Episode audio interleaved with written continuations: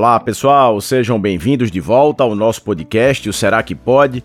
Hoje, o nosso episódio de número 68. A gente vai discutir sobre suplementar ou não vitaminas e minerais.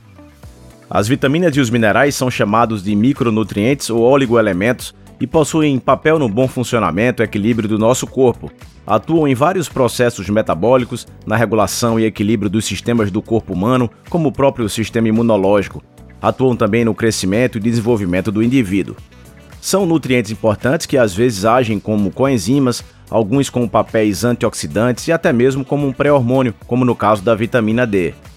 Agora, é preciso entender que a grande maioria das vitaminas e minerais não são produzidos pelo nosso corpo. Na teoria, nós deveríamos conseguir esses nutrientes através da nossa alimentação, mas hoje em dia, na prática, isso não é o que vem acontecendo. O nosso solo, infelizmente, anda cada vez mais pobre de minerais, os nossos alimentos estão cada vez mais modificados, sendo submetidos às mais variadas substâncias químicas, alterações genéticas, sem falar de que grande parte da população não tem acesso ou até mesmo não opta por uma alimentação saudável, natural e equilibrada. Ou seja, nem todos conseguem retirar da própria alimentação quantidade suficiente de micronutrientes, necessitando, nesse caso, de suplementação. A visão sobre essas quantidades também não é unanimidade no meio médico. Na visão das especialidades mais tradicionais e na forma que a grande maioria dos médicos aprendeu nas faculdades, a clínica é sempre soberana e essas suplementações devem ser apenas realizadas diante de algumas carências.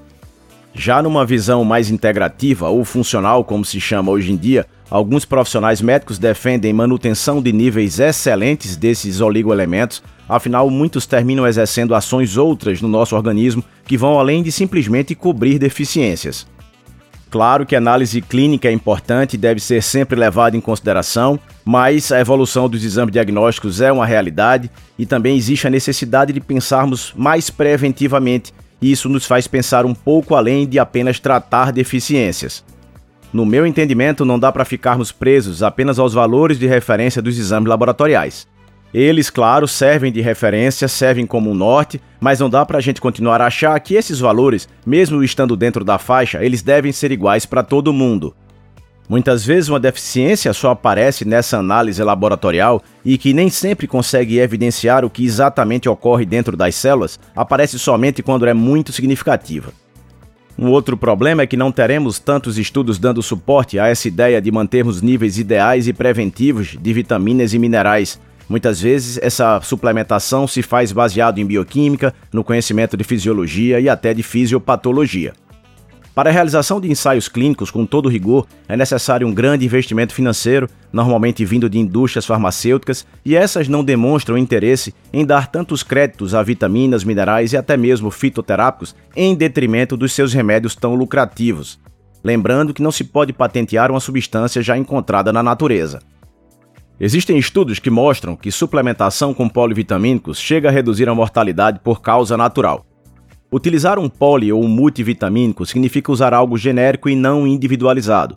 Você pode estar tomando algo numa dose maior do que precisava e estar deixando de tomar a dose correta de algum dos micronutrientes de acordo com sua necessidade agora.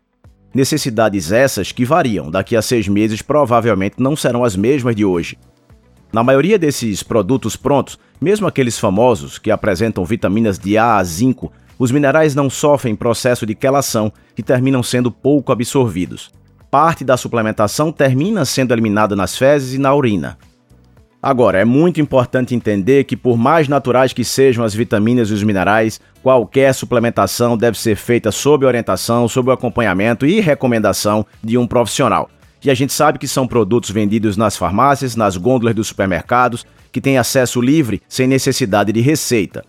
Se a gente sabe que deficiência, ou mesmo estarmos fora de níveis considerados ideais, isso não é interessante, passarmos a ter excesso de vitaminas e minerais também pode ser prejudicial à saúde. Então, como sempre, é preciso equilíbrio e bom senso, tanto na utilização quanto na própria prescrição desse tipo de suplementação. Por hoje é isso, pessoal. Um forte abraço a todos vocês e aguardo todos no nosso próximo episódio.